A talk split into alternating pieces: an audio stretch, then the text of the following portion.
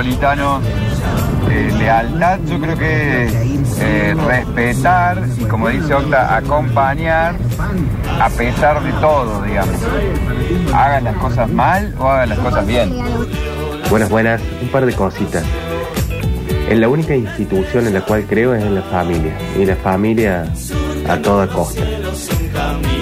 Abro paréntesis. Sí, a mis hijas les inculco primero que lo único que tienen que amar sin reproche es entre hermanas. Y después pueden elegir la familia que quieran. Primos, tíos, etc. No hay ningún impedimento para que anden anexando y repartiendo amor. Y muy bueno el comentario ese de la familia Messi. ¿Se imaginan el día que quieran divorciarse todos pretendiendo convencer a Antonella o a Leo? No, no se dejen, sigan juntos, por favor. En fin, anarquía es amor. Bueno, hay un montón de mensajes, ¿eh? Eh, sobre todo la última consigna que es familias eh, que uno elige o que uno le gustan. Eh, familia Franchella, que son todos actores. Eh, porque la hija y el hijo también, ¿no? ¿La hija también? Sí, la hija, la hija es eh, actriz y es muy buena actriz. Eh, no, a ella no, Está no sé en- si la he visto. Sí, ¿sabes dónde la podés haber visto? Si es que viste esta peli, eh, El robo del siglo. Sí. La hija de Franchella, va, la hija de Vitete, es la Sí. hija de Franchella. Ah, mira. Así que actúan de, de padre e hija en ese caso. Eh, y es muy buena actriz esa eh, chica. Tiene un nombre muy particular. El otro se llama Nicolás, ella se llama Que es igual a él. Yolanda, no sé, un nombre medio raro. Octi. Eh, bueno, no me acuerdo. No, me, No ensuciemos me a acordar, gente. No me voy a acordar. Eh, la familia del Papu Gómez, dicen acá, los locos Adams, Ozzy Osbourne y Flia. Ah, es que eso había un reality que era maravilloso. Sí. Eh, mira, familia Maradona, bueno, familia Maradona, un quilombo histórico, ¿no? Siempre. Eh, acá dicen Octa Steam, familia Ingalls, familia Joclender. Eh, Como los Joclender. No, vos no sos team familia No, aparte, si- el- todo lo contrario mi familia. Sí, la familia- más vale. Un quilombo. La familia Pucho, dicen acá, bueno. Eh, Es que ves, hay un... ah, un- mirá, Joana, Joana Franchella. Hay una confusión eh, como tomar a la familia Ingalls como ideal de buena familia, pero en realidad eran todos unos tarados. Así que- Bueno. es que sí, eran todos unos tarados. La de piñón fijo, dicen acá, nada, nada. Eh, pará, y había uno que me, que me hizo pensar que era sobre mm, This Is Us, pero lo perdí el mensaje, lo perdí. El lunes, chicos, no es día para pensar. Pero hacía una reflexión sobre la serie que no vi, pero la reflexión me había parecido interesante. Bueno, eh, pero Los odio, los Ingalls, los detesto. siempre, eh, siempre es bueno estrenar columnas. Estrenamos dos el otro día, porque en realidad cada uno va a hacer su propio estreno Sí. de esta columna. Sí. Ya lo hizo Emanuel, Sí. Ya lo hice yo. Emanuel, eh, una banda. Que no nos Me vamos a parece acordar. que era un cantante solista. Claro, un artista, es Sí. verdad, Sí. un artista. Eh, yo hablé sobre un disco de Fito, que va de Pobres Corazones, Sí. y ahora te toca a ti. Y ahora me toca a mí. ¡Yay! No había preparado nada. Bueno, ¿Ah, sí? ¿Me toca a mí? No, sí preparé, chiques. Eh, Perdón, yo- ¿cómo se llama esta columna? se llama Una que yo sé. Nunca me acuerdo cómo se llama esta columna. Eh, una Pasa que yo no sé- tiene presentación todavía. No. No. tiene nada, porque aparte ya se agota. Tipo, somos cuatro, hacemos cuatro y se, acabó- se Nah. agotó. No, no, porque después vamos a dar la vuelta. ¿Vos ya Bien. tenés pensado de qué vas a hablar? No, tengo un conflicto interno, después les cuento fuera del aire, porque no sé, eh, no sé qué tan intenso ponerme. Uh, ponete lo intenso. mismo de siempre. O sea, muy intenso. Sí. Es cero cuando me empaco y no hablo, o cien. Profundiza, profundiza, Pablo. Es Buenos Aires, Mar del Plata en dos horas Claro, y media. eh, claro. ¿Vos, O Alexis, hago- también podés hacer tu columna? No, dice que no. ¿Y vos, No. Juancito? Sí. ¿Y él- saben, ¿saben vale. qué pensé? Produciendo al aire se llama esto. Pensé que cuando nos agotemos nosotros, Sí. podemos hacer dos cosas. Uno, le preguntamos a los oyentes si quieren hacerlo ellos, No. ¿no? Bueno, No, sí, sí, U, sí. I, O, U, pero tiene que salir al aire, armarlo bien, tiene que ser producidito. U, opción dos, le preguntamos al resto de la gente de esta radio. No, yo diría que no involucremos más gente en esta radio. Bueno, no, vamos con los oyentes. Entonces somos o- cuatro y ahí muere la sección. Anda la puta. No, vamos No con los tenían ganas de oyentes. laburar, aparte. Claro, no quería hacer nada, laburo a todo el mundo. No, yo sí tengo ganas de seguir y seguramente Manuel también, tam- Mari. Y bueno, ¿ves? Entonces sos Pero vos, no jodido. podemos dar la vuelta y ser siempre nosotros cuatro. Pero si vas a hablar de distintas cosas, Claro, sí. no es que siempre el- la misma columna. Pablo, ¿qué tenés? ¿Una sola opinión sobre la música en sí, tu vida? básicamente sí. No, bueno, pero ahí tenés un error. Ahí hay un error. Bueno, no importa. Chicos, Dale. mi columna. Dios. Eh, yo eh, voy a hablar de una artista que a mí me gusta mucho. Sí. que se llama Billie Eilish y que mm, seguramente la han escuchado nombrar ahora hace poco porque es una de las que está va a estar en el próximo Lollapalooza. Pero eh, Billie Eilish es una, una artista muy muy joven, una cantante que eh, canta con su hermano, con Phineas, Phineas O'Connell. Eh, tiene un registro de voz muy particular y una voz muy muy linda. Y es una chica que arrancó desde muy chica, ahora tiene 20 años, va a cumplir 21 a, a fin de año, pero ella arrancó eh, estudiando música cuando era muy, muy, muy chiquita y ya a los 8 años más o menos ya sabía tocar el piano, sabía tocar el ukelele y empezó a escribir sus canciones. A los 11 años ya tenía un montón de canciones escritas, que es más o menos eh, una historia parecida a lo que les conté de Kate Bush en su momento que, que bueno, que también era como que a los 14 años tenía, no sé, 200 canciones escritas, Billie Eilish también, tiene muchísimas canciones y además algo que no mucha gente sabe es que ella 11 es, años es muy joven. es muy joven, es que ella estudiaba danza. Entonces, eh, cuando ella es de, de Estados Unidos, son, su familia es de Estados Unidos, es hija de, de una, mm, de una actriz y de un músico, se viene de familia de artistas, eh, y cuando ella empieza a estudiar danza, en un momento el, uno de sus, de sus profesores le pide que componga un, un tema para hacer una coreografía. Entonces ella compone el tema Ocean Eyes, Ojos de Océano, que es una canción muy bonita. A los 11 años. La compone un poco más tarde, Ah. eh, creo que tenía 13, 14 años. Bueno, igual eh, muchas de estas historias como que nos sorprenden, pero bueno, tienen sentido. Por algo llegan eh, Sí. y, a- y otros no. Eh, siempre la historia de Pineta con Barro tal vez, que la hizo a los 14 años. Y bueno, pero aparte, si ves documentales de los Beatles, están ellos tocando También, sí. eh, 14, McCartney 15 sí, años. más chico.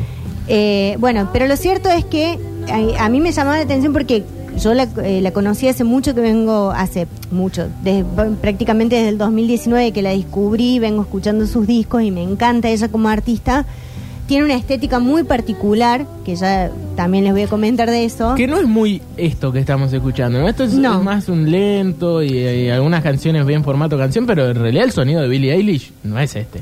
No, ella hace una cosa que se llama, no sé, electropop, eh, que es como un género nuevo dentro del pop, que es de- como de alguna manera correrlo de lo que entendemos como pop de mujeres, que sería Rihanna, Beyoncé, eh, Britney, Ariana Grande, todas estas chicas nuevas. Ella hace otra cosa y además no solo porque compone y componen con su hermano, que también tiene toda esta, esta base electrónica, sino por los instrumentos que ella toca. Muchas de las canciones se escucha el ukelele o la guitarra del hermano eh, o el piano y además acompañada por este, este registro de voz. Ella hace este tipo de, canciones, pero obviamente que al momento de firmar contrato se le empezó a pedir otras cosas un poco más arriba eh, que es lo que se hizo lo que se hizo conocido. Pero Juancito, eh, te pido que pongas un poquito de Ocean Eyes eh, para que escuchemos y ya les cuento cómo fue que surgió esta canción.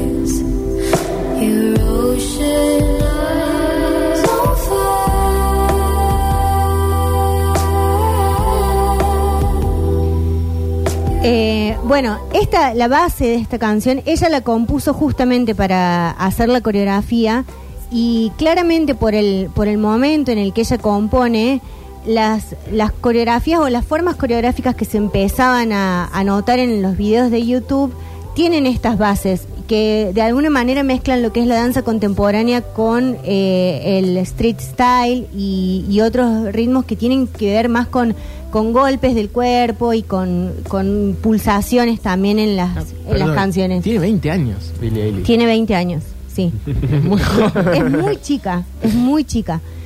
Eh, bueno, la cosa es que ella hace Yo el acorio ¿Vos, vos sos más grande? y Vos sos menos más grande. talentoso, Ay, Alexis. Alexis. Eso, boludo, es muy joven. ¿Y qué se siente que tu vida sea una ruina? Un fracaso. Es muy joven.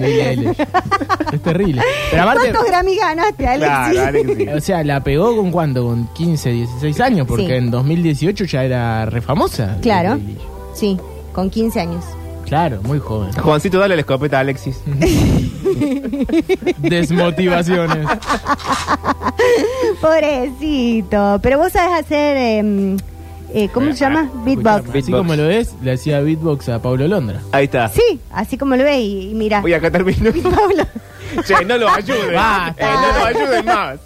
Bueno, chicos, basta. Eh, volvamos a Aparte mi de columna. tres fracasados hablando bien, o sea, Bueno, la cosa es que eh, esta canción es súper linda, la sube ella a la plataforma eh, SoundCloud y ahí se hace muy viral este tema. Eh, es una plataforma donde eh, por lo general muchos artistas suben sus Sí. canciones.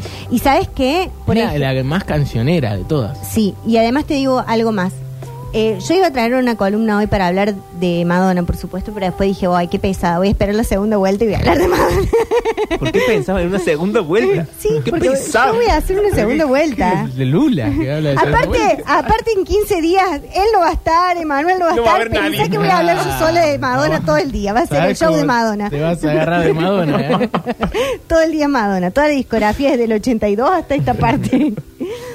Bueno, eh, esa plataforma es muy escuchada por, por artistas grandes. Por ejemplo, Madonna mira mucho YouTube y escucha mucho SoundCloud. Ah, no y después saca artistas de ahí que los lleva a, a sus giras.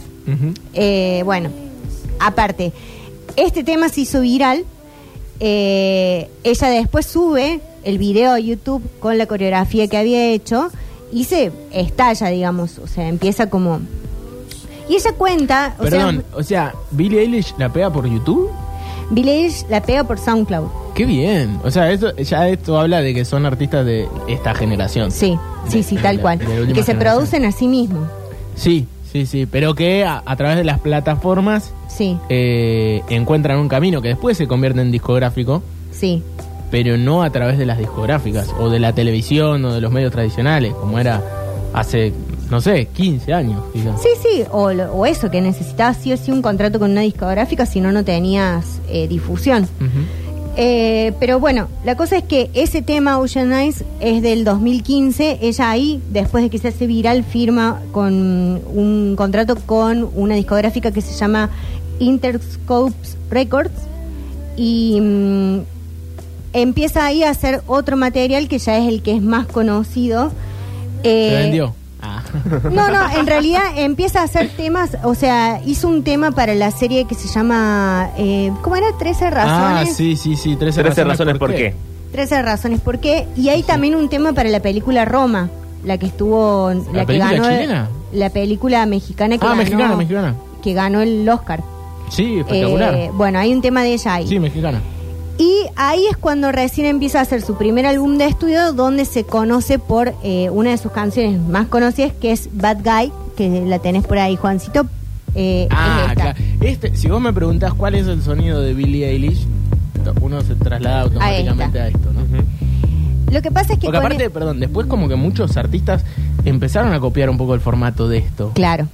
Y además, con esto, no solamente se, se descubre ella a nivel mundial, sino que también marca toda una estética, porque eh, esto, una chica muy joven, de 15, 16 años, muy bonita, o sea, muy eh, su- su- tiene un rostro Sí, muy unos particular, rasgos muy unos rasgos muy hegemónicos, pero a la vez también eh, con un con una estética en cuanto a la ropa que se ponía que es muy holgada, muy grande, que marca también una forma, el pelo de colores, eh, bueno, marca toda una estética que también en algún momento la compararon con lo que fue en los 2000 Abril Lavigne. Claro. Que tenía así mucho maquillaje, una cosa medio oscurita. Medio y que- gótico. medio gótico, sí. O con la chica de Evanescence, que también era como Claro. otra onda. Más allá que musicalmente son distintas, su estética las definía más o menos por eso. Porque se corrían de esto, del molde de las, de las poperas. Este es un gran tema que también lo hizo con Justin Bieber. Hay una versión con Justin Bieber que está buenísima. Eh, pero empieza ella con esta canción, gana el Grammy es la, prim- es la artista más joven en ganar un Grammy como mejor tema y como mejor álbum también. O sea, el 2019 fue su año y hasta ella en esa entrega de premios, yo me acuerdo que haberla visto, y cada vez que la nombraban, que ella ganaba, se sorprendían con el hermano. El hermano es eh, su productor además, o sea, ella compone, el hermano produce y componen los dos juntos también. Pero ella se sorprendió porque realmente no esperaba. Y en ese momento la criticaban mucho porque decían, che, bueno, pero al final qué pendeja de mierda que no quiere recibir los premios. Pero ella realmente no se los esperaba porque consideraba que había artistas que ese año habían hecho muy buenos álbumes y que merecían ganarlos. Y también parte de eh, ella eh, dice cuáles son sus, sus artistas más influyentes, también habla de Lana del Rey, eh, habla de Rihanna también como influyente. Lana del Rey debe tener 29 años, ¿no? También, No sí. es que tiene, no es Madonna. No, no, pero ella incluso, bueno, cuando gana como mejor artista, le gana a Taylor Swift, que ya había sido la artista más joven en, en ganar. Y ahí empieza, hace su primer álbum de estudio y empieza a salir de gira con Florence, Florence and the Machine. Ella era la telonera también. Y nada, arrancó con todo, o sea, porque se, se superposicionó. Este fue una, una gran canción. Pero después también eh, hay una canción que traje que eh, a ella la llaman para hacer el, el tema de la última película de James Bond, que se llama eh, Sin Tiempo para Morir. Y, y la canción que ella hace es tal cual una canción James Bond. Aparte, eh, la vara altísima. Debe tener de las mejores bandas sonoras a- casi todas las películas. Todas las películas de James Bond Es tienen muy buen buena, tema. Buenos sí. temas. Y ya el de Adele había sido un El de temazo. es espectacular. Y eh, bueno, este que lo escuchemos un poquito es un temazo también. Sí, onda, te convocan para hacer la música de James Bond. eh, Es grosso. Sí, pero además eh, vos lo escuchás y te das cuenta que hay una sonoridad que es de James Bond. Sí, sí, sí. Hay un leitmotiv. Sí, hay un leitmotiv. eh, armónico. I'd leave alone. Just goes to show that the blood you bleed is just the blood you own.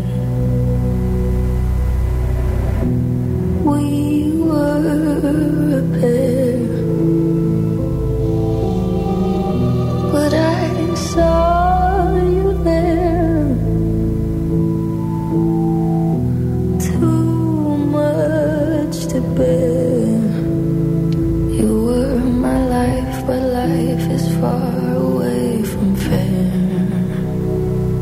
Was I stupid to love you? Was I reckless to hope?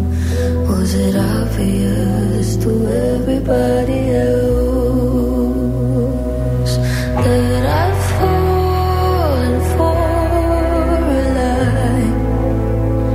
Bueno, este es un temazo realmente.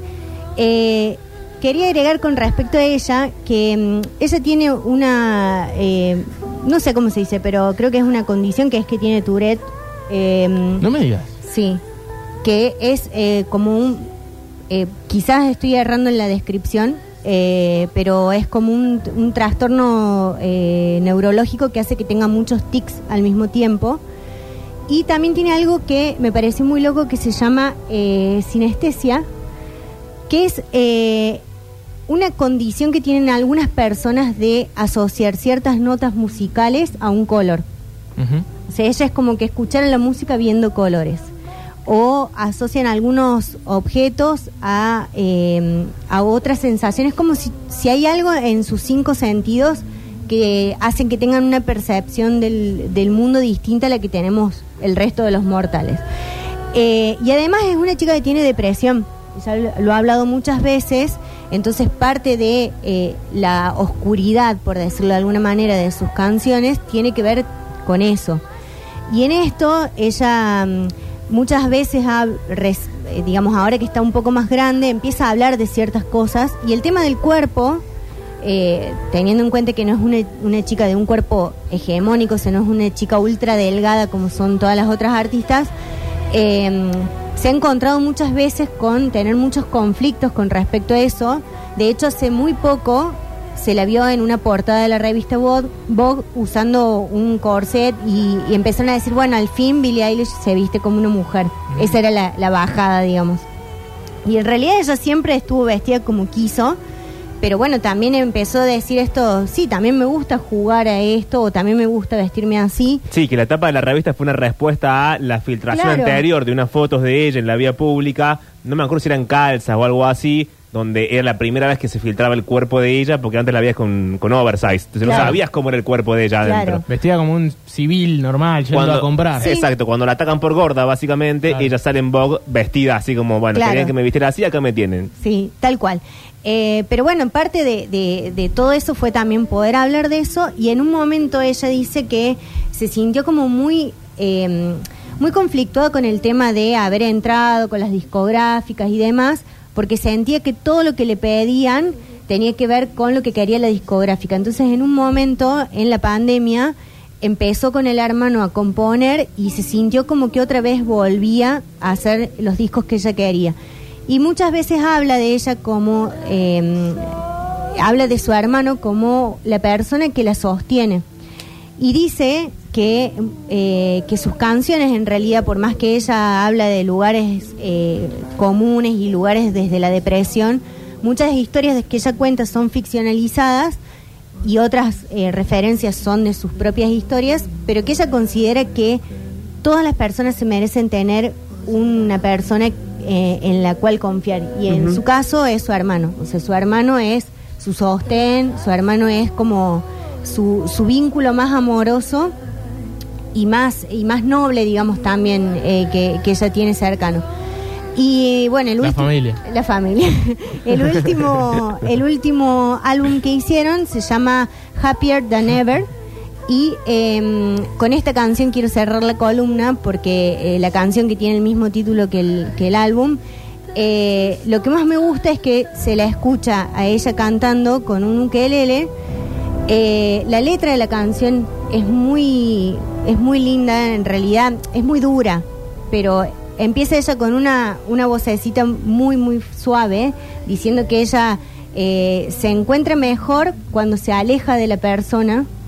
Eh, dice, cuando me alejo de ti, soy más feliz que nunca, ojalá pudiera explicarlo mejor, ojalá no fuera verdad y empieza a, decir mm, eh, cosas, no sé, dice, eh, no digas que no es justo, claramente no sabías que tú me harías miserable, así que si en verdad quieres saber cuando me alejo de ti, soy más feliz que nunca.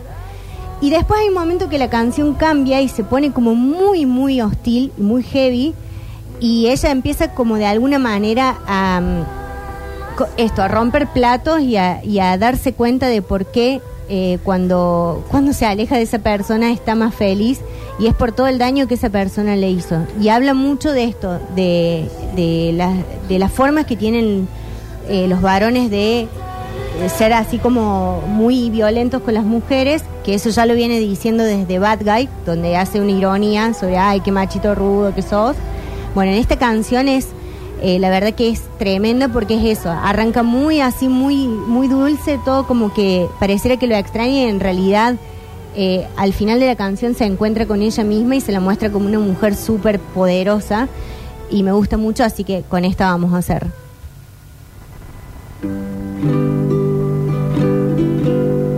When I'm away from you, I'm happier than. wish I could explain it better.